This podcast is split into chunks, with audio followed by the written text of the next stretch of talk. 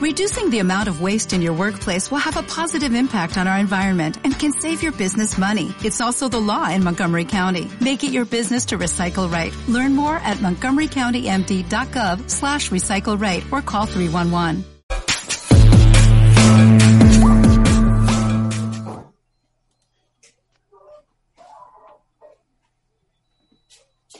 Hola Paquito, ¿qué tal? ¿Qué tal? Buenas tardes, ¿cómo estamos todos? Dormidos, por lo que parece. Bienvenidos, bienvenidos una tarde más a NBA Todo Ritmo. Eh, aquí estamos los, los, dos señores mayores con los dos millennials, echando, echando una tarde para comentar lo poquito, pero muy interesante que nos ha dado esta semana. Eh, hemos aprovechado, creo que algunos hemos podido dormir ya por fin, eh, otros le ha dado tiempo a darle todavía más visión al partido. Eh, veremos, veremos a ver qué sale de todo esto esta semana. Bueno, ¿qué tal todos? Borja, Alex, Víctor. Bien, ahí andamos. Bien, bien, muy bien. Muy bien también. Seguimos sanos todos. Venga, pues sin darle, sin, sin, más dilación, no vaya a ser que incluso nos confine por sorpresa. Eh, vamos a darle un poquito a esto. Ponnos, ponnos imagen, Víctor, porfa. Ya lo tienes. Bueno, pues aquí dejábamos la, aquí dejábamos la semana pasada eh, las eliminatorias por el título de la NBA, con todavía Denver y Clippers jugándose la última, la última posición dentro para las finales de conferencia, y con Lakers ya clasificado y Miami y Boston a puntito de, de empezar los partidos de semifinal de conferencia en, en la conferencia este. Eh, si recordamos y por ver un poquito el tema de cómo quedó semifinal de conferencia, Clippers iban 3-2. Como todos sabemos ya a estas alturas, Denver consiguió ganar los dos últimos para ponerse 3-4 con un tercer partido en el cual eh, el dominio de, Clippers al, inicio del partido luego no se fue no se vio refrendado en, en, con, una se, con una segunda parte eh, que a mi modo de ver, ahora decís vosotros, eh, cambió el golpazo que se llevó eh, Murray y un séptimo partido que, sinceramente volvió a ser un poco de lo mismo. Clippers muy bien hasta, hasta el descanso y luego como, como, decía por aquí alguien, eh, se pusieron como con la consola, echaron la cabecita para adelante, subió la concentración y se llevaron a, y se llevaron a la eliminatoria. ¿Qué me contáis? Yo creo que fueron dos partidos súper competidos, donde Denver se puso las pilas de una manera alucinante en el último cuarto y, y, un gran fracaso para mí estos Clippers que, que, yo para mí eran incluso de los pocos que veía con capacidad para meterle mano a Lakers que ya se les vio sufrir mucho contra unos Dallas mucho más flojos que Denver y que han demostrado aquí que, que les falta algo que con Kawhi solo no les va a valer. Sí es cierto. de Los Ángeles. Sí un año más se vuelven a quedar fuera de finales de conferencia y, y, ver, y, veremos a ver eh, qué cambio, porque ya he estado viendo por ahí que quieren ahora fichar a, Derek Rose. veremos a ver quién, quién sale. Pero vamos, eh, hay, hay, parte de la afición de Clippers eh, que Patrick Beverly le echan gran parte de culpa. ¿eh? Yo es que creo que, que ese papel de matones que han ido cogiendo durante todo el playoff y un poco durante toda la liga que los principales mm, impulsores yo creo que son Patrick Beverly y Monroe eh, no les ha venido nada bien de hecho bueno un, en el último partido antes del descanso hay un choque ahí de Monroe con no sé quién era de Denver creo de Morris Morris, digo, de Morris, perdón. Morris, Morris. De Morris con no sé quién era de Denver que, con Paul Millsap. Con Millsap que le dice te estás largando a casa. Y mira al final quién se largó. Yo creo también que, que, hay que señalar un poquito al probablemente segundo mejor jugador de la plantilla, ¿no? Bueno, que la burbuja de Paul George ha sido desastrosa. Sí, yo creo que ha tenido un par de partidos donde parecía que volvía y tal, pero luego ha vuelto a, a desaparecer. O sea, ha sido un poco algo colectivo también, porque para mí parte de culpa también la tiene Doc Rivers, que, que no ha sabido manejar todas las piezas que tenía. Yo para mí Clippers, si me apuras, es el equipo más completo de todos los que había en este playoff. Porque posiciona posiciones de los pocos que podía decir que tenía casi dos tíos. Muy veterano además y, sabiendo a lo que juegan con dos Rivers, que, ya sabemos cómo se las gasta en playoff. Por ahí, hay que ir yo también. Eh, cosas históricas que, que, se han ratificado en esta eliminatoria han sido, por ejemplo, lo de dos Rivers, que me parece que es la tercera vez que le levantan un 3-1 en, en, en playoff y el único entrenador al que se lo han hecho. Por eso, por eso. Eh, por otro lado, eh, comentaba Alex también, también os la tiro y ahora cogéis la que queráis. Eh, jamás, jamás los Clippers se han clasificado para una final de conferencia, jamás. Y el tercer punto que tenía yo ahí anotadito, que también puede ser digno de comentarse, es que estos Nuggets, como decíamos, echan, echan para adelante, se concentran, llevan un 5-1 en partidos decisivos, en partidos de eliminación durante este playoff. Yo creo que, dice mucho del, nivel de concentración que, está teniendo Denver. El, nivel de concentración de Denver es, es, brutal. O sea, ningún equipo en la historia de la NBA ha conseguido en una misma serie de playoffs el mismo año remontar dos veces un 3-1 en contra. Eh, lo cual quiere decir que tu esfuerzo mental para no caer en esa derrota es, es, es, gordo y es un esfuerzo muy de colectivo, no de solamente tener un par de estrellas que te solucionen el, el percal. Yo creo que al final un poco lo que se notó en los dos últimos partidos sobre todo es que Jamal Murray volvió a colaborar bastante, Jokic sigue en un nivel espectacular, convirtiéndose en uno de los mejores pivots, si no casi el mejor, de los que hay ahora mismo en la liga. Y, es que esa pareja hace muchísimo daño. A poco que la gente que tienen alrededor les ayude un poco, mm, dan un susto a cualquiera. Yo creo que es de esos equipos que les han dado ya por muertos varias veces y, sin embargo te demuestran que saben levantarse de, de cualquier situación. Sí, tienen un entrenador muy defensivo, además, ¿no? Con Mike Malone. Sí. Y, y, después las rotaciones quizás les puedan pesar en, en eliminatorias largas. Yo creo que contra Lakers en la final es probablemente una de las cosas que más les pese. Porque si vemos el último partido, tenemos al quinteto inicial con Jamal, eh, Jamal Murray, Gary Harris, eh, Jeremy Grant, Paul Millsap y Jokic, todos jugando, pues Jeremy Grant 31, Paul Millsap 32, Jokic 40, Gary Harris 37, Jamal Murray 45 y después los suplentes tenemos a Tori Craig con 19, Michael Porter 15, Monte Morris 13 y el resto son Plumlee con 8 y los tres que juegan son Keita Bapediop, Troy Daniels y PJ Dozier que son 30 segundos. De hecho, creo que fue Jokic en los primeros dos partidos lo dijo, que lo que más habían notado de todo era el cansancio, que ellos llegaban reventados de la eliminatoria que habían tenido contra Utah y, notaron esos dos primeros partidos que Clippers dominó claramente eh, los encuentros sin problemas. Luego de ahí fueron poco a poco cogiendo aire y volviendo a crecer. Y, a ver qué pasa con estos Lakers también, porque eh, lo cierto es que estos dos primeros partidos se ha visto mucha superioridad de Lakers, pero es que a Denver se le, se le vuelve a ver cansado, es que llevan una paliza en las piernas interesante que van 14 más el de final, el de final de conferencia, 15 partidos ya en escaso mes y medio.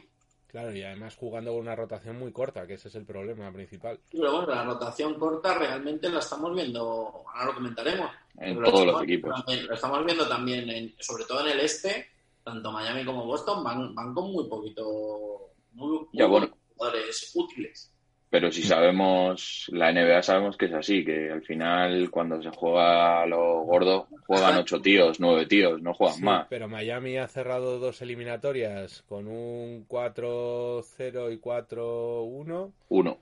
Y claro, es que eso te da mucho aire.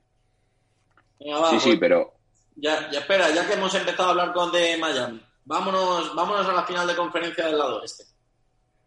¿Vale? Eh, como sabéis, ya seguimos, hablando de, ya seguimos hablando de ellos. Como sabéis, hasta este momento vamos 2-1 para Miami. Empezó con un 2-0 y este último partido lo ha ganado, lo ha ganado Boston. Primer partido que tuvimos con prórroga, eh, dominio del partido, a mi forma de ver, de, de Goran Dragic, con, con un grandísimo Adebayo también. Eh, segundo partido que vino a ser también una cosa similar, también bastante competido. Hubo una pequeña escapada de Boston que llegaron a coger 17 de ventaja prácticamente para el descanso, pero que se acabó yendo. Y el partido de esta noche en el que ya parece ser que Boston se ha plantado, han sujetado muy bien a Goran Dragic, que para mí está siendo la clave en estos Miami Heat, y han conseguido remontar hasta el 2-1 seguimos con lo que estaba con lo que estabas comentando, Borja. Eh, recuérdamelo, por favor, porque has, empezado a hablar, es un gran speech de, de la eliminatoria del Este y me queda un poco... No, estábamos hablando de lo de las rotaciones, tal y cual, ah, y sí, sí, sí. cómo ha podido, cómo está influyendo, por ejemplo, también en equipos como Miami. Sí, bueno, que es que al final es lo mismo, es que es lo que comentamos, que las finales de NBA ya sabemos, bueno, finales y desde que probablemente inicia lo gordo gordo que son las semifinales de conferencia, porque teniendo en cuenta que las dos primeras, la primera ronda para los, sobre todo para los equipos punteros, equipos top 3, por así decirlo, de cada conferencia, se les es muy fácil. Yo creo que un poquito más de esfuerzo tendrán que hacer, pero, pero pueden permitirse descansar mucho más tiempo las estrellas pero ahora cuando empieza a jugarse, a batirse el cobre de verdad, eh, pues tienen que responder. Y ya no vemos medias de 28, 29 minutos jugados, no, no, ya se van casi a 40. Ha pasado toda la vida y no creo que sea una cosa que vaya a cambiar, más que nada por la mentalidad que tienen en Estados Unidos de, de utilizar a sus 8 o 9 tíos que te van a dar la eliminatoria, seguramente comentamos, aprovechamos eso y, ya que estamos aquí, eh, comentamos un poquito cómo han ido estos partidos. Eh, aparte de lo de Dragic que os decía y Adebayo, eh, bueno, en este último partido hemos visto a Boston con cuatro tíos por encima de 20 puntos. además, le metemos la recuperación de Gordon Hayward, que, que ya ha jugado en este tercer partido y ya ha anunciado que no se va a volver a ir de la burbuja aunque por fin nazca su hijo, que parece que se está retrasando un poquito. Eh, dale, ¿qué habéis visto vosotros? Bueno, yo aquí por lo que estoy viendo me está pareciendo una eliminatoria un poco parecida a la del Clippers Denver. Todos los partidos lo empieza ganando Boston, incluso diría que con, con una, una ventaja importante. Y pasado el descanso es cuando viene el tiempo de Miami eh, así pasó en el primer partido, donde al final Boston acabó perdiendo en los últimos momentos por varios tiros, para mi gusto, mal seleccionados por Tatum. Eh, y Miami consiguió meter los suyos, lo cual se fueron a la prórroga. Pero el resto de partidos igual. Esta noche creo que llegaron a ir 20 o 20 y tantos arriba en el tercer partido y al final Miami se plantó ahí. De hecho, a falta de un minuto se llegaron a poner a cuatro puntos. Esta noche máxima ventaja ha sido de 20 puntos, mediado el último cuarto. Claro. ¿Y, cómo termina el partido? Al final se maquillaron un poquito el resultado con varias faltas, unos cuantos tiros libres, y puede parecer otra cosa si se ve el resultado, pero a falta de minuto y medio es que estaban a cuatro puntos. No sé si es falta de intensidad o... Les va a pesar mucho la rotación. Al final son tres tíos, eh, perdón, son cinco tíos por encima de los 30 minutos, Daniel Tays con 24 y el resto menos de 10. Y cuatro jugadores que no juegan. Entonces al final, y también es verdad que el banquillo de Boston es muy obrero, pero, pero ya está, no le pidamos muchas más cosas. Si Daniel Tays tiene que ser su cinco titular, no sé cómo estará muy bien la NBA para que Daniel Tays sea el cinco titular de los Boston Celtics, pero hay cada equipo que busque lo que, lo que necesite, claro. A ver, yo creo que en esa línea de lo que comentabais, al final, eh, cierto es que Miami eh, está exprimiendo a sus titulares como todos, pero yo creo que los está exprimiendo mucho menos. Es decir, tienen una rotación no mucho más larga, pero un pelín más larga. Es decir, tienen algo en el banquillo que les permite mantener un ritmo constante, que yo creo que es a lo que ha ido toda esta eliminatoria. Boston todos los partidos empieza como un tiro, coge unas ventajas impresionantes y luego, sin embargo, va desapareciendo poco a poco, poco a poco, poco a poco, le va comiendo terreno Miami. Y eso es porque, claro, no es lo mismo, como dices, tener a, en el banquillo a Wanamaker, eh, Oyeleye, Canter, Williams y gente así, que poder tener, permitirte tener en el banquillo a un Kendrick Nunn, Olinik, Iwodala, eh, Hero. Entonces, yo creo que ahí es lo que más está notando Boston en, en esta eliminatoria, que ellos van un poco más a rachas, cosa que sin embargo eh, Miami va a un ritmo mucho más sólido. Yo creo que la incorporación ayer de Hayward se notó, eh, permitió más rotación, permitió que la gente saliera un poquito más descansada en algunos momentos y eso que ayer no tuvo minutos limitados todavía. Creo que se pasaron de los minutos que le habían fijado. 31, eh, joder. Eh, habían fijado, me parece que, un máximo, habían fijado un máximo de 20 y jugó 30 y pico y la verdad es que no se le vio mal. Y es algo que ha agradecido mucho Boston. Cierto es que eh, hubo un momento al final donde parecía que Miami se acercaba, pero yo creo que fue mucho maquillaje. O sea, el partido fue dominado de cabo a rabo por Boston. Sí, lo que decís al final, yo creo que las, sobre todo arma ofensiva para, para el tema de entrenador, que sabes que Boston son Kemba, Jalen y eh, Jason Tatum y en menor medida Gordon Hayward, pero personalmente no veo a Gordon Hayward en modo Utah, ¿no? Y Miami pues sacas que si Butler, que si Adebayo, de repente llega Duncan Robinson y te clava 10 triples, eh, Tyler Hero, otros y pico triples, Goran Dragic, que parece un jubilado y fíjate, el tío está jugando el mejor baloncesto de su carrera y después llega del banquillo, sale Kelly y casi a la chita callando y hace trabajo sucio ahí, un par de triplitos, un par de rebotes, tal, no sé qué, André Guadal dando un par de hostias y tienes muchas, mucho abanico para elegir.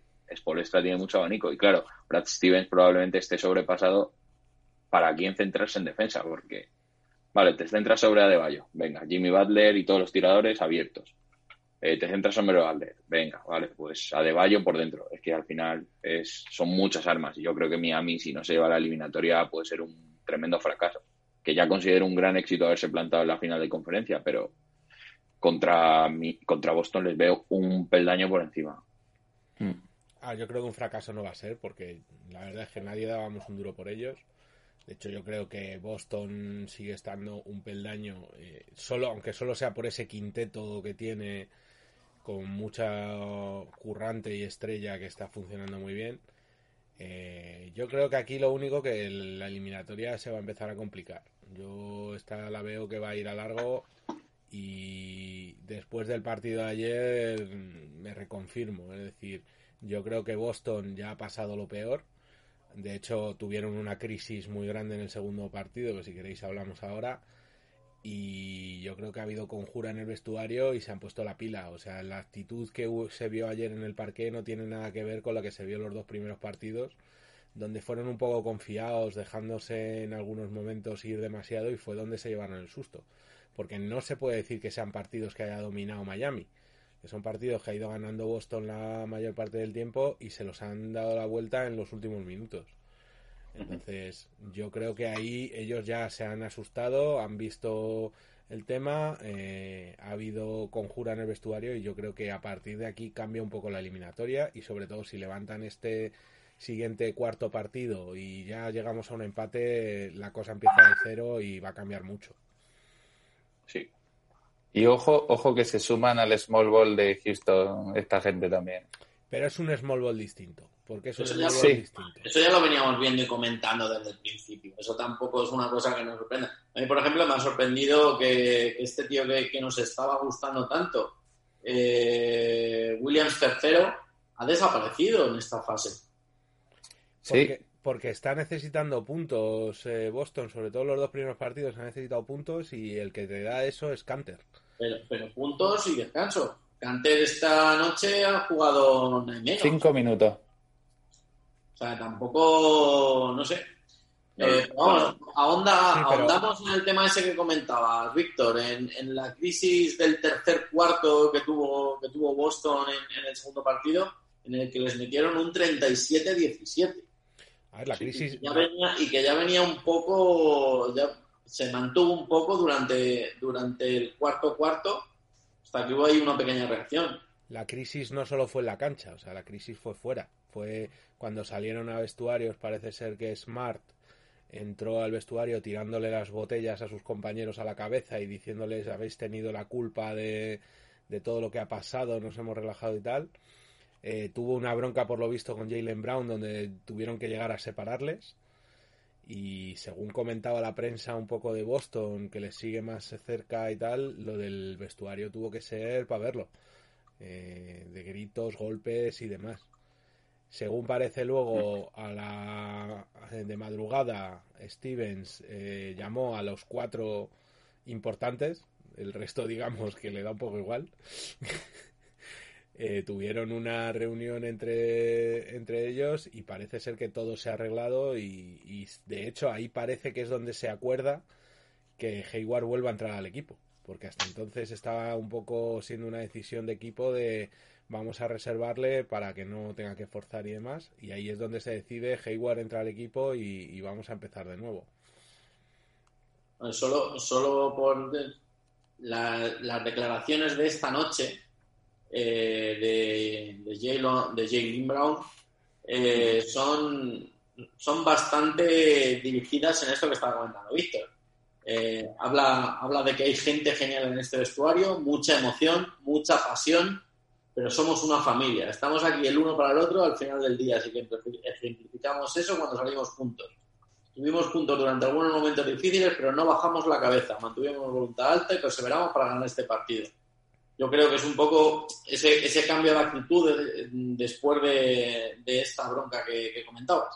Es que yo creo que ese tipo de movimientos son buenos, yo no lo veo como algo negativo, de hecho creo que es necesario muchas veces. O sea, yo prefiero que dos jugadores se partan la cara y se llamen de todo en un determinado momento y luego que tranquilamente piensen y se vengan a buenas que que se estén guardando los temas pendientes durante todo el año y decidan no jugar juntos. Entonces yo creo que es algo sano y yo creo que les ha venido bien. Oye, otra, otra pequeña cosa, a ver qué opináis vosotros que ha salido también en los últimos días. Se hablaba de que, de que un jugador como, como Dana de Bayo está muy. se beneficia mucho del sistema de juego de Miami, que incluso en, otros sitios, en otros equipos con otros sistemas de juego distintos, menos, menos centrados, que le abrieran menos huecos, que le abran menos huecos a él, eh, sería un tío bastante normalito. discutible, ¿no? A ver, es, un punto de vista que, que, siempre hay que analizarlo. Al final, para un pivot, tener un equipo en el que prácticamente todo el equipo eh, son triplistas eh, beneficia. Eso, es, eso no hay duda alguna. Pero mm, decir que el juego de Miami beneficia de Bayo, bueno, eh, para mí es un gran jugador. Yo creo que podría adaptarse perfectamente al juego de cualquier equipo. Aparte es que es un jugador que es capaz de distribuir el juego. Ya no solo de crearse sus puntos, sino que, incluso beneficia a los triplistas que tiene Miami. O sea. Sí, ha tenido, me parece que fue el primer partido, nueve asistencias, ¿no? Sí, suele rondar por ahí. Tiene una media de seis, siete asistencias por partido, que para un pivot es bastante. ¿El juego de Milwaukee beneficia ante Tocumbo? Eh, no, no, porque no tiene los tiradores que tiene. el juego de Milwaukee es ante Tocumpo. Entonces es que eso del juego de no sé quién beneficia a eso, pues como todo el mundo, vamos a ver. El juego de Curry, de Warriors beneficia a Curry a Thompson, pues obviamente son tus mejores jugadores. El juego de Rockets beneficia a Harden, obviamente. Es que no hay, no hay nada malo. Al final, Adebayo ha cogido el rol de estrella muy pronto, porque no olvidemos que es un sophomore y, joder, que es un tío que ha este año, eh, segundo quinteto defensivo, ganador del concurso de habilidades, que para un pivot me parece algo bastante llamativo. Es un tío que sabe correr con balón, que defiende muy bien, tira bien, lee el juego, no es Jokic, pero pero puede ser entre los cinco mejores pivots que, hay, que tiene la NBA ahora mismo. Pero fíjate, fíjate que yo aquí os doy otro punto de vista, es decir, es que esa es la gracia de, de Miami, que no tiene un tío mm, que sepas que a este tío es el que le van a ir todos los balones durante todo el partido. Es decir, tienes a Jeremy Butler que es muy bueno y que en principio se te tira un poco el carro, pero el día que Butler no está bien o el día que Butler está sobrecubierto, sale Adebayo y el día que Adebayo está sobrecubierto, sale Butler y el día que están sobrecubiertos los dos, pues te sale Hero y Robinson. Yo creo que esa es la gracia de Miami. Que no, que a lo mejor lo sacas a un equipo como puede ser un Filadelfia donde está en bid, que tiene que tirar el solo del carro y tal, pues a lo mejor seguramente baje las prestaciones, porque sí que es cierto que yo no le veo en ese nivel de un Embiid, un Jokic, algo así. Yo le veo más un jugador, eh, no tanto para ser un único jugador dentro de una franquicia, sino para estar acompañado de, otro jugador fuera que lleve la anotación. Pero eso es como todo, es lo que decíamos. Si tú a, a Milwaukee eh, le quitas a ante Tocumpo, pues se queda en, en lo que se quedó la, la vez pasada. Y en ganar, un partido, en ganar un partido en la eliminatoria, que no iban a ganar ¿Y les ha valido de algo que ante Tocumpo sea tan bueno y que tire tanto del carro? Pues precisamente no, les ha perjudicado porque precisamente les han pelado por eso. Muy bien, pues bueno, si no tenéis nada más de esta serie, pasamos, pasamos al lado oeste. Perfecto. Venga. Venga, pues en el, en el oeste, como sabéis, Lakers contra Denver. Por ahora solo hemos tenido un partido, 1-0 eh, para Lakers. Y, a priori, lo que comentabais alguno de vosotros antes, eh, este primer partido ha dado la sensación de mucha superioridad. He visto, aparte de, de LeBron y Anthony Davis, eh, se han visto aportaciones de los secundarios que, pueden ser los que acaben marcando la, diferencia en esta serie. Sí, y mira los parciales sobre todo. El primer cuarto lo gana Denver de dos y después eh, Lakers se pone 21-34 en el segundo y tras descanso 20-33. Se permite el lujo Lakers en el último cuarto dejarse encajar 35 puntos. Yo creo que LeBron al final sabe lo que toca y encima Davis, tal y como está jugando, les va a costar mucho a, Denver, eh, no sé, rascar probablemente más de dos partidos. Sí, en este partido Denver echó mucho en falta a sus jugadores secundarios. Jokic y Murray jugaron al nivel que están que no tienen acostumbrado en estos playoffs y el resto totalmente desaparecidos. Ni Gary Harris, ni Paul Millsap, ni Jeremy Grant. El único ahí medio algo en aportación fue Porter Jr. Y, al final salvó un poco los papeles porque jugó los minutos de basura en los que estaban los, suplentísimos del Lakers. Entonces tampoco, tampoco al final cuenta. Pero sí, fue una superioridad muy grande. Mira la rotación, que por ejemplo tiene que jugar Lee mucho rato. Pero al final Lakers pues sabemos lo que tiene, ¿no? Anthony Davis, Al Magui, Kuzma al poste, LeBron al poste, Marquis Morris, Dwight Howard, que parece otro jugador desde que llegó a Lakers este año. Y algo muy importante, que Nikola Jokic anotó 21, pero se quedó en dos asistencias. Entonces, al final, que anote Jokic creo que no va a ser un problema para los Lakers. El problema lo van a tener cuando em, se permita el lujo de organizar el juego o asistir a compañeros que ahí es cuando más peligro crea Jokic. Y creo que los Lakers tienen, parece muy aprendida la lección. Y tampoco creo que les preocupe mucho Jamal Murray, que se fue a 21, porque bueno, ellos pues tienen a Rondo que parece otro jugador, está defendiendo como nunca, y al, al Kobe malo blanco llamado Caruso, ¿no? Que sabemos cómo es, pero pero bueno, que al final yo creo que Lakers parte con, bastante ventaja. Yo, fíjate, yo creo que aquí un poco, yo visto el partido y demás, Denver estaba fundidísimo. Y de hecho los minutos de sus estrellas más o menos lo demuestran. Yo creo que todavía no hemos visto a Denver llegar a esta eliminatoria y yo creo que nos va a costar un partido más. Yo el partido de esta noche creo que van a seguir un poco en esta línea.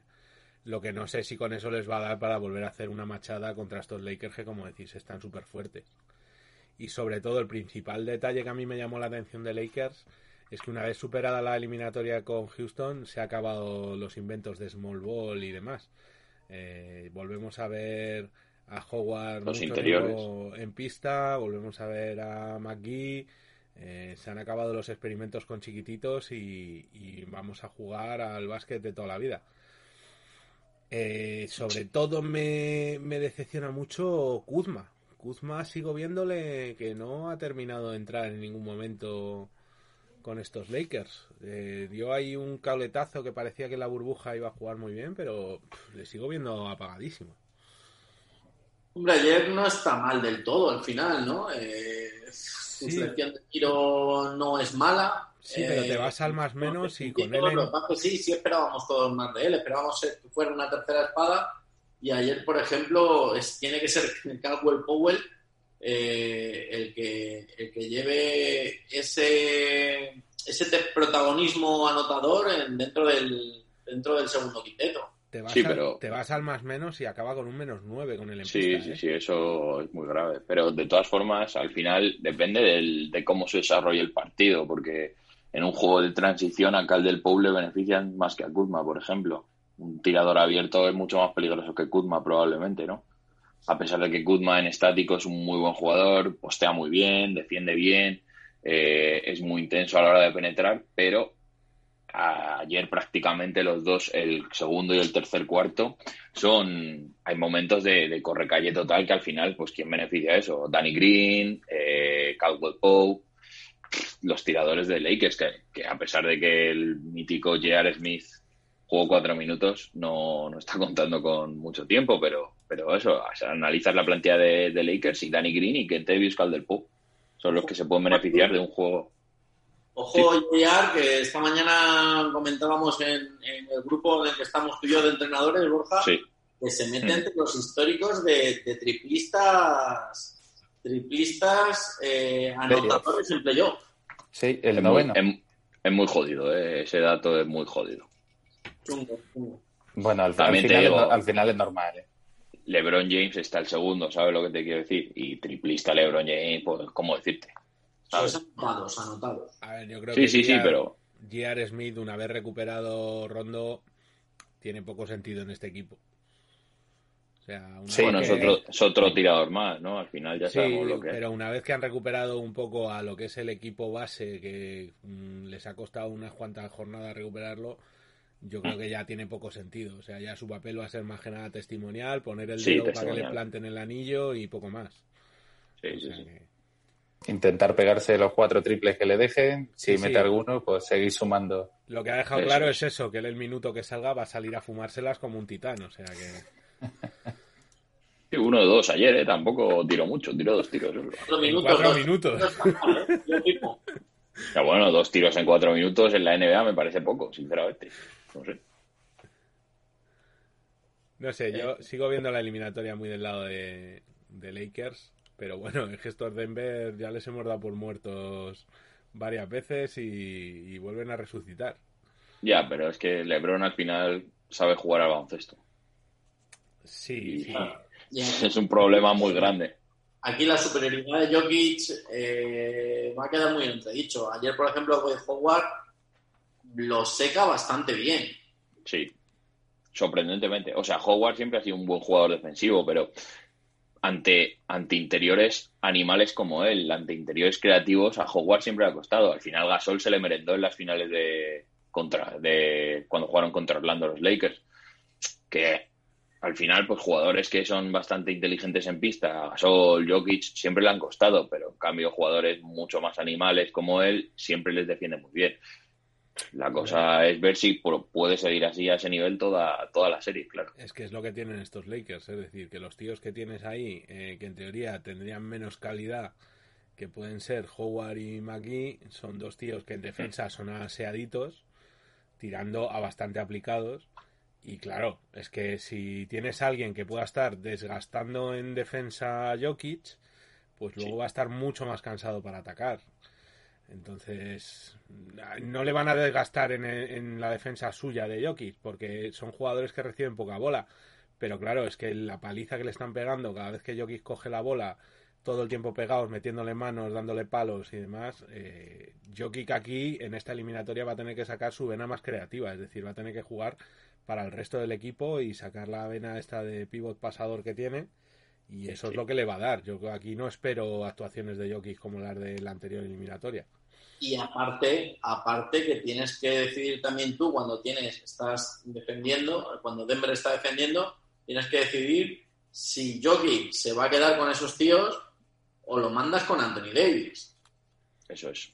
Que Paul Millsap defendiendo a Anthony Davis. Ya, pero para mí, fíjate, eso sería un error, porque desgastar ya a Jokic en los dos lados de la pista de esa manera te va a durar nada. O sea, lo, lo matas. Veremos, porque si no, no podemos ver a partidos de Anthony Davis con 50 puntos, ¿eh? Es que yo creo que el primer partido eso marcó un poco, o sea, que Anthony Davis marcó un partidazo. De hecho, LeBron estuvo ahí un poquito más en segundo plano. No necesitaron, no necesitaron a LeBron. Al final, Anthony Davis es que eh, Anthony Davis probablemente sea el mejor interior que tiene la NBA ahora mismo. Sí, sí, Y- y está quizá con el mejor rendimiento y- es lo mejor. y está con el mejor jugador de- del mundo. Entonces es que al final, no sé, son ya les puedes poner a cuatro cojos que esa peña se va a plantar en las finales de conferencia. Por la mentalidad que tiene LeBron, más que nada. Entonces, es que es lo que hay. Yo creo que ese es el puntito que tienen por encima de lo que tenían los Clippers, que la mentalidad Sí. de LeBron y la actitud de LeBron no tiene nada que ver con la que tiene Kawhi.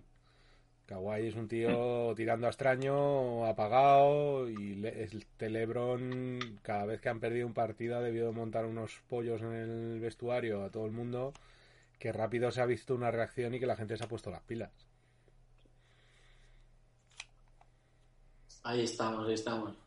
El tema de, ese, vestuario en el que no está solo LeBron, que como dices tú ya habrá montado los pollos por sí mismo, sino que es que Anthony Davis también tiene una mentalidad ganadora, Ryan Rondo también tiene una mentalidad ganadora, eh, tiene que haber, tiene que, hay mucho, mucho, mucho gallo ahí.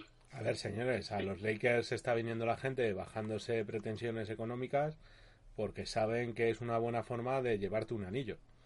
Y así es como traen muchos de esos jugadores. Sí, pero que después sabes que ganas un anillo, tus números suben y el contratito que te puedes llevar en verano puede ser muy jugoso. ¿eh? Claro, es que tienes, que al final, claro, tienes esas dos visiones. Tienes la de un tío como Anthony Davis, que viene de Nueva Orleans, que le han prometido el anillo que lleva buscando mucho tiempo y que se ve muy cómodo. Y yo creo que Anthony Davis podría haber firmado un contrato más alto y que ha firmado con Lakers en algún sitio. sí, sí, sí. Y luego tienes pues los Caruso, los Caldwell Pope y demás, que son tíos que sí, que en el momento que tengan su anillito, suben de precio para cualquier equipo. Entonces, Sí, pero vete, vete más hacia J.R. Smith, por ejemplo. Le fichan para la burbuja. Imagínate que J.R. Smith, en vez de jugar cuatro minutos, es un tío que está jugando 20. mm, Porque les ha salido bien a los Lakers. Y, eh, y las pretensiones que tienen verano económicas, a los Lakers no pueden llegar a ello. Y pues hueco en la NBA. Y, Sí. y así viven de esto. Es De que hecho- al final son. es la diferencia que tienen Lakers con otros equipos, que Lakers el año que viene van a ir jugadores veteranos de mucha calidad que pasen a ser agente libre, van a ir a pedir que les fichen, no van a tener que ir ellos a buscar al mercado. O sea Mm. que Sí, sí, sí. Sí. Eh, Denver lo tiene muy difícil. Denver lo tiene muy complicado y, y a todo esto que estamos añadiendo, eh, la veteranía y la de partidos jugados que tienen muchos de los jugadores de Lakers en playoff, eso suma también. ¿eh? Yo creo que el Sí, único arma mucho. que tiene ahora mismo Denver es el. Nosotros ya tenemos la temporada hecha. Haber eliminado a los Clippers ya es haber Es superado las, las expectativas por tres o por cuatro. Ya todo lo Sí. que salga es, es ganancia. Trabajar para mantenerse en la cumbre, en el top del, del oeste. Sí, en verano que no, que no les salga mal, que puedan renovar jugadores o puedan fichar algo mejor e intentar, intentar apañarse, porque al final volvemos a lo mismo, el este es muy jodido. No, es como le. Pues yo lo pongo en una situación parecida a la de un Dallas. No tiene grandes apreturas a nivel de renovaciones, tienen cierto tope salarial para poder intentar ir a por una estrella que les dé un nivelito más para el año que viene y han hecho una muy buena temporada para lo que la gente esperaba. Pues al final se van a colocar en ese grupo de equipos. Sí, sí, sí. Por ir cerrando el tema competición, Eh, ¿Llegaremos al programa que viene con las dos eliminatorias vivas o pensáis que alguna se puede cerrar por la vía rápida? Yo, creo, yo, creo que llegarán vivas. Yo digo sí al oeste, no al este. Uh. ¡Ojo! Durísimas Uh. declaraciones. Yo lo veo al revés. Yo estaba pensando justo al revés, ¿eh? O sea, Yo veo, yo veo más factible que lleguemos con la del este abierta que la del oeste. Todo va a depender de cómo se recupere Denver. A ver, pues tenemos hoy domingo partido, segundo de Lakers Denver, y el siguiente ya nos vamos al martes. Y el siguiente sería el jueves. Sí. En caso de ser un 4-0, acabaría el jueves. Pero Además, raro, esto- me parecería raro rápido, Borja, porque creo que la siguiente del este se juega el miércoles, el viernes, o sea que el viernes que viene grabamos. No, no vale hacer trampas, ¿eh? No vale hacer trampas. Eh, bueno, eh, cerramos un poco el- todo el tema competición y, y vamos con otras cositas que han pasado esta semana. Eh, hemos tenido el resto de premios de, de la NBA de temporada regular eh, han sido otorgados. Hemos tenido por un lado eh, el, el que el ya esperado por muchos MVP para, para Antetokounmpo, aunque LeBron se haya enfadado un poquito y algo que, que por lo menos entre nosotros sí ha dado más lugar a debate, como pueden haber sido los quintetos eh, NBA de la regular season. En el primer quinteto eh, nos hemos encontrado con un Giannis, LeBron, Harden, Anthony Davis, Luka Doncic, con Giannis y LeBron eh, siendo seleccionados en primer quinteto por los 100 periodistas que, que están metidos en este tipo de votaciones. A nosotros aún no nos han llamado, muy mal nos parece. Eh, en el segundo quinteto hemos tenido un Kawhi, Jokic, Lillard, Chris Paul, Pascal Siakam. Y en el último, un, el tercer quinteto, un Jason Tatum, Butler, Gobert, Simmons y Russell Westbrook. Para vosotros, sorpresas, eh, premios inmerecidos, eh, gente que os falta. Pues, a ver, yo el cabreo de LeBron, mm, francamente, lo veo un poco injustificado por una parte, pero entendible por otra. Al final, Anteto es un tío que es que a LeBron ya le ponemos un nivel que le pedimos el triple que a cualquier jugador. Es decir, la temporada de LeBron yo para mí ha sido mu- buenísima. Pero claro, es que está en un equipo muy fuerte y, y es LeBron. Entonces me parece merecido lo de Antetokounmpo este año. Quizás a lo mejor es que como nos viene encima a la cabeza el que Anteto ha hecho lo que ha hecho estos playoffs, pues mm, nos baja un poco ahí la valoración de Anteto. Me Hay que alegra recordar, mucho. Paquito, como dices, ¿no? Que, que al final los, los quintetos se han determinado por lo que se ha hecho en liga regular, Claro. no por burbuja. Claro, claro. Eso hay que dejarlo bien claro. Último partido de, de marzo. Eso es. Me alegra muchísimo lo de Luca. Me parece muy merecido también por el año que ha hecho. Y me sobran sobre todo ya el segundo quinteto, yo creo que aceptable, yo me parece bien. En el tercero hay gente que me sobra. A mí Ben Simmons, pues me sobra un poquito. Eh, Creo que hay otros jugadores, como el que comentábamos antes por línea interna, como Bradley Bill, que, que han hecho un temporadón. Cierto es que con unos Wizards que no jugaban ni a las chapas, pero, pero bueno, ha hecho un temporadón.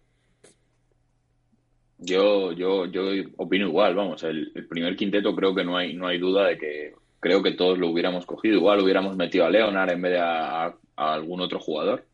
Pero, pero no sé, que esté Doncic aquí con la edad que tiene me parece una puta locura, sinceramente.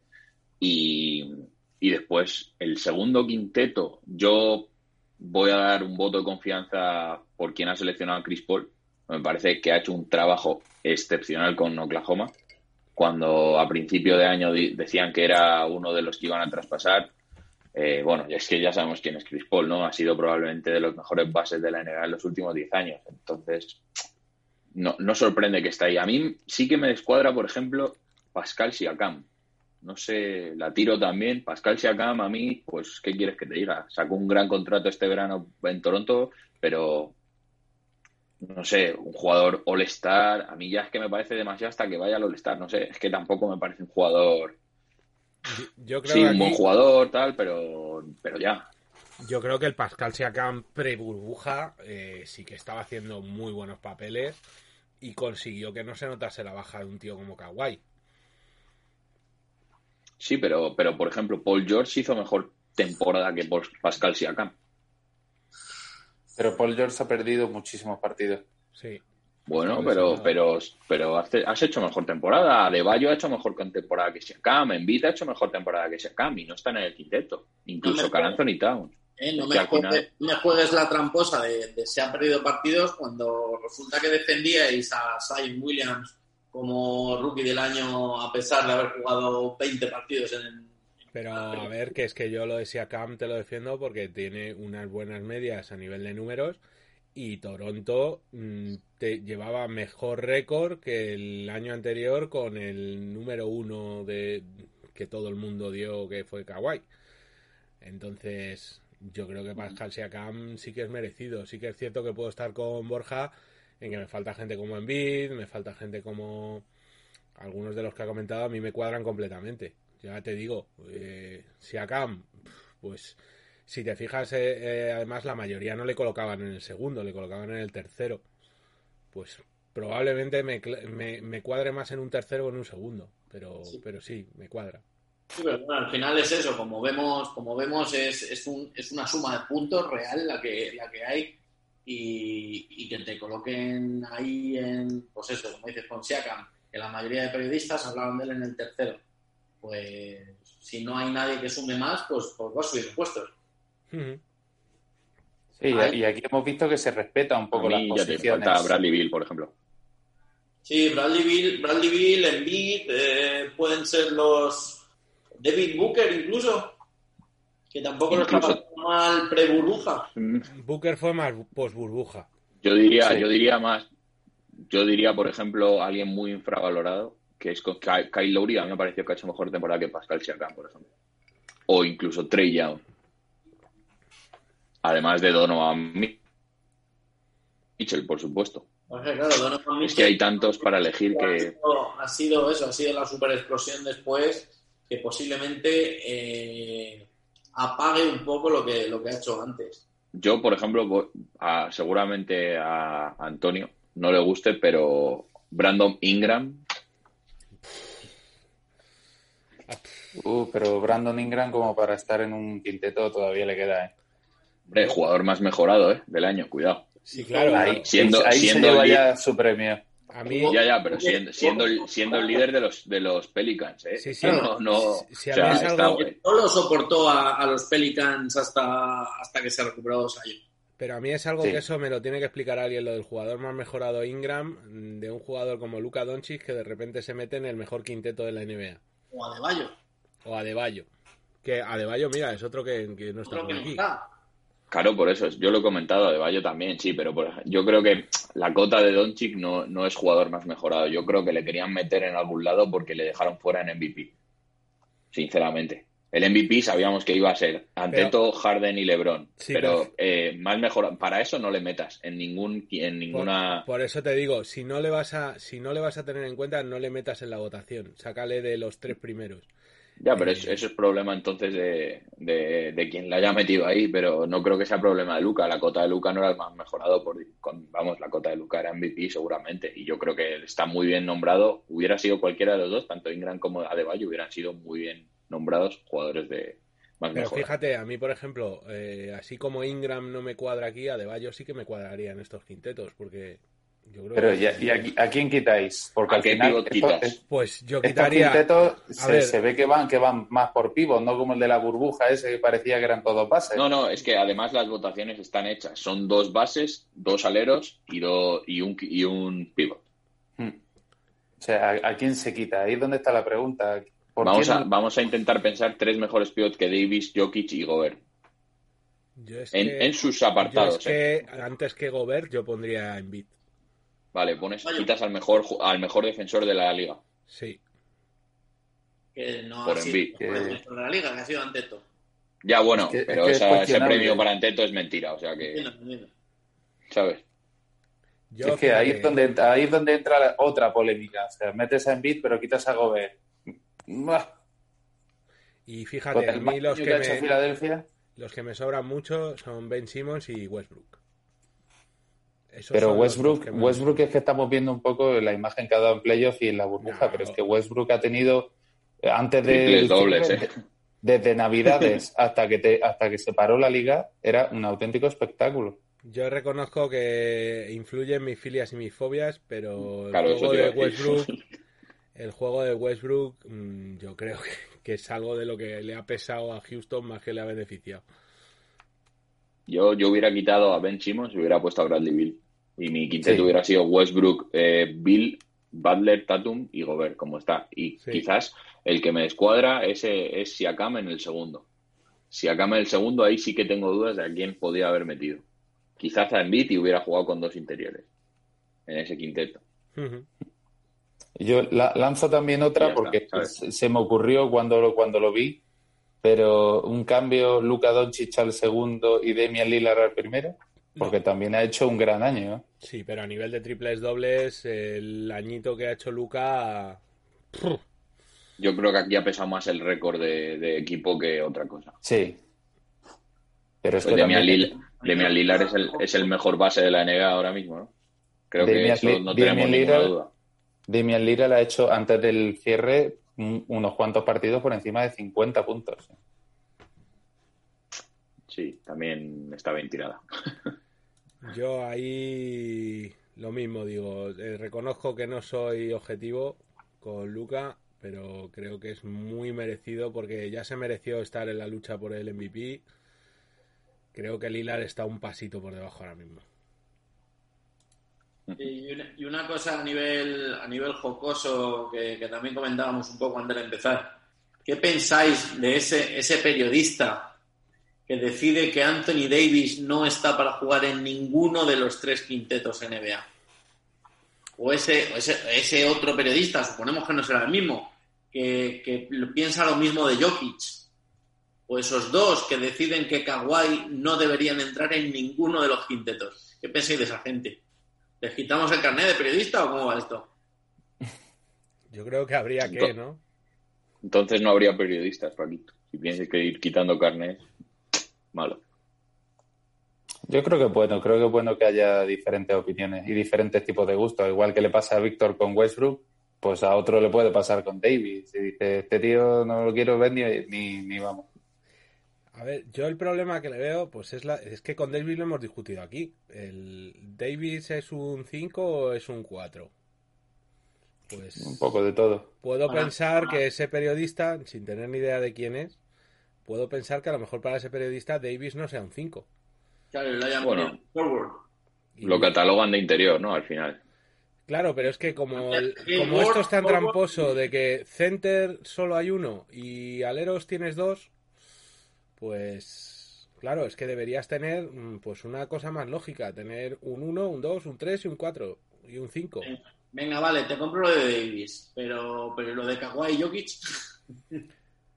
A ver, lo de Kawhi es que Kawhi es un tío que no, no es un tío muy universal. Es decir, Kawhi es un tío que o te encanta o te parece un, un tío normalito. Para mí, Kawhi es un tío que tiene una calidad brutal, pero para mí tiene una falta de garra y de enganche con la gente muy grande, que yo creo que es su mayor pero.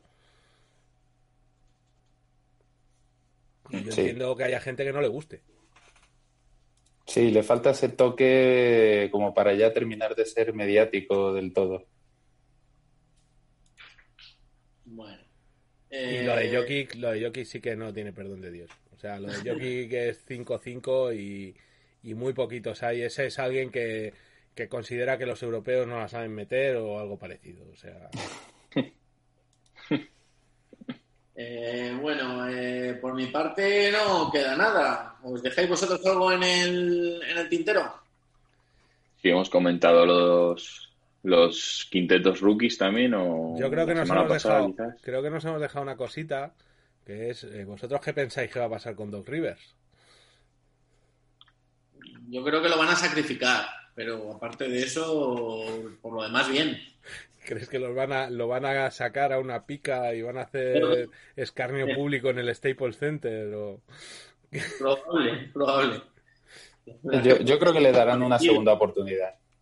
Yo creo que no la merece. O sea, yo creo que ha tirado por tierra la oportunidad que tenía Clippers. Y te pongo la oportunidad con mayúsculas. Creo que este año tenían todo para haber sido los campeones. Tenían el mejor equipo, tenían todo, todo para haber ganado y se lo han dejado ir. Yo creo que no, no se merece muchas más oportunidades. Bueno, el, el, año que viene tendrá, seguirá teniendo gran parte de esta plantilla que tiene ahora. Yo creo que una segunda oportunidad es, es muy buen entrenador. Yo, fíjate, vaya por delante, que me encanta como entrenador, me gusta mucho, pero eh, precisamente es algo que comentábamos antes también de bromilla, que, que no solo el mejor entrenador es el que sabe jugar a lo que él decide con la plantilla que tiene y la plantilla se tiene que adaptar a él, que para mí un buen entrenador es el que se sabe adaptar a las piezas que tiene. Y yo creo que Rivers lo que le ha fallado es que no ha sabido adaptarse a ese equipazo. O sea, él ha querido seguir jugando a lo mismo que juega siempre. Por ahí, por ahí esta tarde he visto una foto eh, que, que, me ha generado mucha duda y la verdad es que no sabría responderla. Y, y, la foto era qué equipo de los Clippers había decepcionado más. Si el de este año o el de Chris Paul, Blake Griffin, DeAndre Jordan. Curiosamente también dirigido por Doc Rivers. Pues fíjate que a mí me decepciona más el de este año que ese, porque yo creo que Blake Griffin y de Andre Jordan, Blake Griffin con todos los problemas de salud que tuvo y que al final demostró ser un jugador que ni era la leche en ataque, ni era muy aplicado en defensa, ni tenía un punto claro, ahí yo creo que se salvó precisamente porque había esas dudas. Eh, ahora mismo yo creo que tenía un equipazo. Pero si era, pero si tenían dos interiores, pero si ese es el juego que nos gusta, ¿no? Hombre, claro. Cuando y... se jugaba el baloncesto de verdad, ¿no? Con dos interiores. ¿O cómo era esto? ¿O ahora ya no? Pero precisamente. Es que, claro, es que no pero, sé, ¿no? Pero, ah. pero un segundo, porque. Vale, vale. ¿Dónde colocamos a Blake Griffin? Porque Blake Griffin era interior por cuerpo ah, y altura. No, pero... era, no, era, ¿No era cuatro Blake Griffin? No, Blake Griffin ¿No fue el mejor cuatro de la NBA en su momento? A ver, fue un muy buen cuatro, pero tenía. Empezaba ya a tener trazas de ese básquet moderno que venía. Que. Y encima el tío con el agravante de que no tenía rango de tiro.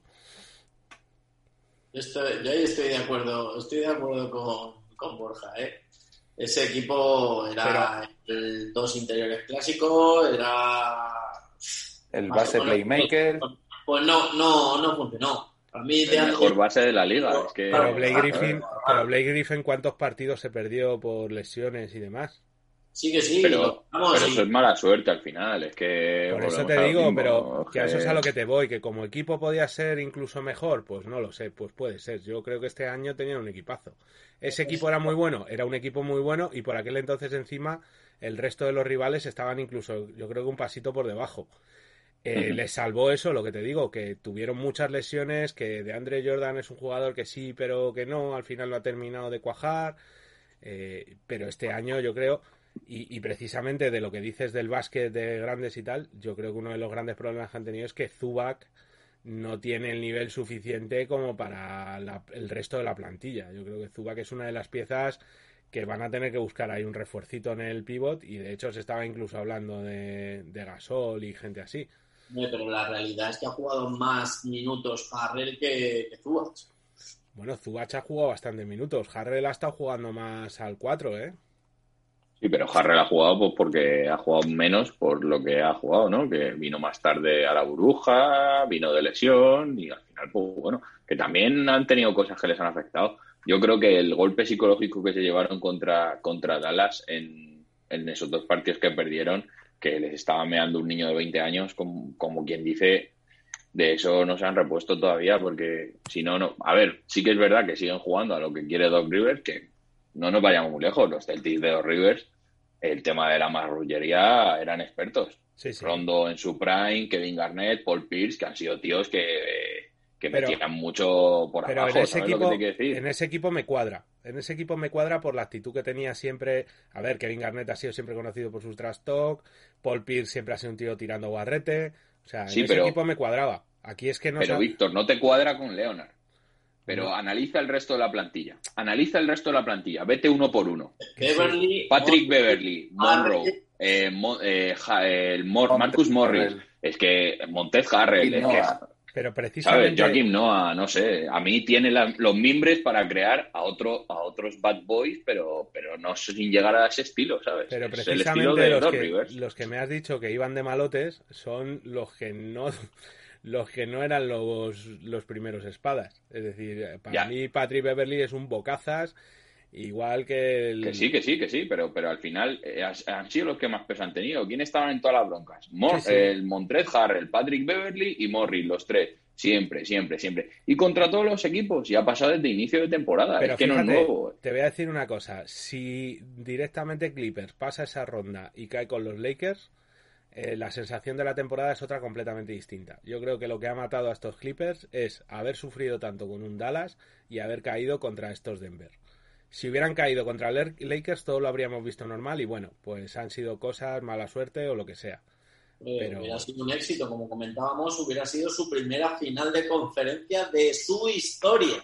Por eso y, que, y a lo mejor, y no pensamos que a lo mejor el equipo no es tan bueno que salvo Paul George y Leonard, el resto no son tan buenos. Que a lo mejor Patrick Beverly no es el mejor base de la liga o no es el mejor base defensivo de la liga.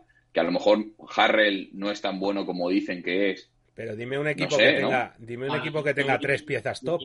Suma mucho, ¿eh? ¿Qué, tres piezas top? Dime Me está diciendo tú. A ver, yo creo que la, tiene tres. Yo considero a dos piezas top, ¿eh? Bueno, Paul, George, Paul, George, y Kawhi y para mí Montres Harrell es un tío bastante top de la liga. Vale, hay por lo menos, por lo menos 15 interiores mejor que Montejarre en la liga. Vale, mm, dime un equipo que tenga tres, dos piezas top. No hay LeBron, tantos. Davis, Davis. Eh, Lakers, que está por encima. Eh, ben Simmons, Embiid. Ah, para mí Ben Simmons. Westbrook, Harden. No sé, Curry, Clay Thompson. Clayton Brown. que al final, ¿sabes? Irving, Durán, no sé, es que al final te pones así y claro. Pero ¿y el resto de la gente que tiene alrededor de verdad crees que está por debajo de los reservas que puede tener un Houston o que puede tener... Yo considero que pueden tener mucho más oficio un, un suplente de, de, otro equipo que no sea los Clippers que los propios Clippers. Porque ellos han confiado mucho en que la veteranía o Jaquim Noah llevaba dos años sin jugar al baloncesto. Patrick Beverly jugar al baloncesto nunca ha sabido. Patrick Beverly ha sido un tío un pandillero. Es que me hablas de Patrick Beverly, pero es que tienen a Lou Williams, tienen a Montres Harrell, tienen, no sé, que sí, que sí, que sí. Williams, el mejor, el mejor claro, el mejor sexto hombre durante tres años ha ido muy bien, pero ya yo creo que ya Lou Williams, pues oye, muchas gracias por todos los servicios que has dado y vete a retirarte de otro equipo si quieres. Pero después, Marcus Morris, eh, eh, pues los jugadores, los jugadores, no, pero bueno, Zubac al final es un, es un proyecto de jugador, pero ellos se han encomendado a buscar la experiencia y probablemente la experiencia para, precisamente en ese equipo no, no lo es todo. Eh, Marcus Morris, ¿qué ha hecho fuera de cualquier equipo de, los Clippers, por ejemplo? fuera de los Clippers, ¿qué ha sido Marcus Morris? Borja, ¿tú dónde colocabas a los Clippers hace un mes? ¿Que dónde colocar yo? Probablemente por debajo de los Lakers de LeBron. Claro, número dos del oeste. Sí, sí, bueno, pero ¿dónde colocabas tú hace un mes a Milwaukee Bucks? Probablemente el número, el, número uno del este y por pues, eso dije que era un pues pues fracaso tremendo y que el entrenador tiene que salir, pero vamos, por la puerta grande. Sí, pero, pero, pero allí sí lo, ahí sí lo comprendes, porque ¿cuántos años lleva eh, Budenholzer con los Bucks? El año pasado eran candidatos al anillo y también palmaron. Pero los Clippers al final es un año de proyecto. ¿Vas a romper un año de proyecto por haber perdido la final, la semifinal de conferencia? Es que yo creo que Clippers lleva muchos años intentando traer todo lo que puede para llegar a esa final de conferencia y no lo han conseguido. Y yo creo que este era el año. O sea, el año pasado. Y no das tiempo. Yo a Doc Rivers no. Porque que somos de Madrid, que no se nos note tanto, que no damos tiempo a la gente, por favor. No, yo, yo te lo digo en serio. Para mí, Doc Rivers es un entrenador que ahora mismo es que su forma de jugar y su forma de entender este equipo, yo creo que no ha sido correcta. Yo creo que no ha sabido sacarle todo el partido y no ha sabido recuperar a un Paul George en esta burbuja que se le ha ido un poco la fresa. Eh, creo que alguien tenía que haber parado a Morris mucho antes en lugar de salir a defenderlo. No sé, yo, yo creo que ha cometido ese tipo de fallos. O sea, lo que no puede ser es que Morris, que sí que es un tío que no le vas a pedir que sea el primer espada, pero lo que no puede ser es que todos los partidos te haga su locura y o se vaya expulsado o se vaya con dos técnicas o, cosas así. Le tienes que parar mucho antes. Patrick Beverly lo mismo. Patrick Beverly es un tío que lo único que declaraciones es a calentar al rival. Entonces, al final. Sí, pero tú ves las declaraciones del entrenador y es lo que él, él promueve a sus jugadores. Por eso es lo que ha promovido. Él considera que no hicieron nada a Luca Doncic y le reventaron la cabeza. Hostias, es que tampoco hay que. Pero por eso, por eso precisamente y no solo por los resultados es por lo que creo que Doc Rivers no es el entrenador del futuro de Clippers. Pues, lo veremos en las próximas semanas, de todas formas, chicos. Eh, no, no, no vamos a, influenciar en lo que vaya a hacer esta gente, esta gente para su próximo proyecto. Fíjate, yo te pongo un ejemplo. Rick Carlisle a mí no me gusta como entrenador, no me gusta cómo lleva el equipo y demás, pero creo que sí que ha sabido adaptarse a lo que le ha llegado y creo que Dallas tiene un proyecto que tiene que añadir alguna pieza más, pero que tiene ahí una forma de jugar que, más o menos funciona, ha sabido adaptarse al juego de Doncic, no sé. Sí, que sí, pero que, bueno, que Rick Carlisle, vamos a ver, que estamos hablando de uno de los tres mejores entrenadores de la liga. Pero que cualquier otro podía haber dicho, oye, joder, tengo un tío aquí que es un máquina, te he traído a Porzingis, te he traído tal, y aún así el tío ha demostrado que el equipo, tú le has visto que no ha llegado a más porque, porque no había más porque él, ha hecho todo lo que ha podido y a mí es un entrenador que a nivel de juego y demás no me termina de gustar, pero se reconoce que el tío sabe lo que hace. Doc Rivers al final es un entrenador que ha tenido unos equipazos, porque ha tenido siempre unos equipazos y que te levanten 3-3-1 mm, ya empieza a ser algo ya psicológico tipo lo de las Euroligas de Aito.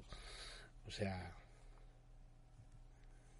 yo creo que, que queda que queda eso, quedan semanas, queda, queda tiempo y veremos si lo que hacen es reconfigurarle el equipo o, darle puerta. Pero vamos, todos sabemos que Doc Rivers es un tío con mucho, mucho, mucho cartel en la NBA. Eh, no le damos más vueltas a esto. Eh, vistazo rápido, como decía Borja, a los quintetos de rookies. Primer quinteto, Moran, Zion, Hendrik Nunn, Brandon Clark, Eric Pascal, y segundo, Kobe White, Tyler Hero, Terence Davis, PJ Washington y Rui Hachimura. Eh, sorpresa quizá lo de que esté Herro en el segundo en vez del primero. O, Yo diría que no. O volvemos a decir lo mismo, que ya estaban Mora y y, y no cabían más words. Es que yo creo que pre-burbuja lo hizo mejor Nan que Herro por bastante. Sí. Sí, a pesar de que Ferro tuvo sus muy buenos partidos para ser rookie, yo creo que Nan, sabemos que Goran Draghi no estuvo al nivel que, que, ha estado en esta burbuja por tema de lesión, pero, pero Nan se puso un momento que era el equipo de Nan y no el equipo de Butler o de Valle. Sí, yo creo que aquí ninguna, ninguna sorpresa. Pues nada, chicos, lo vamos a dejar aquí, ¿eh? que, que empieza la NFL. Y, esto, esto sigue. El circo, el circo sigue girando. muchas gracias. más. ¿eh? Hay que enchufar todas las pantallas y lleva un rato. Exactamente, lleva un rato. Tengo que, tengo que quitarle la PlayStation al bicho que tengo aquí sentado al lado. Eh, señores, muchas gracias una semana más. Eh, nos vemos la semana que viene. Esperemos que con las dos finales de conferencia vivas para no darle la razón a Borja y, a disfrutar a disfrutar esta semanita de baloncesto. Pues sí. Hasta luego, chicos. Como nuevo cliente de Western Union, puedes disfrutar de una tarifa de envío de 0 dólares en tu primera transferencia internacional de dinero en línea. Envía dinero a los tuyos en casa de manera rápida, fácil y conveniente. Visita westernunion.com o descarga nuestra app hoy mismo y tu primera tarifa de envío corre por nuestra cuenta. Aplican ganancias por cambio de moneda. No disponible para tarjetas de crédito y envíos a Cuba. Servicios proporcionados por Western Union Financial Services Inc. NMLS 906983 o Western Union International Services LLS NMLS 9069 85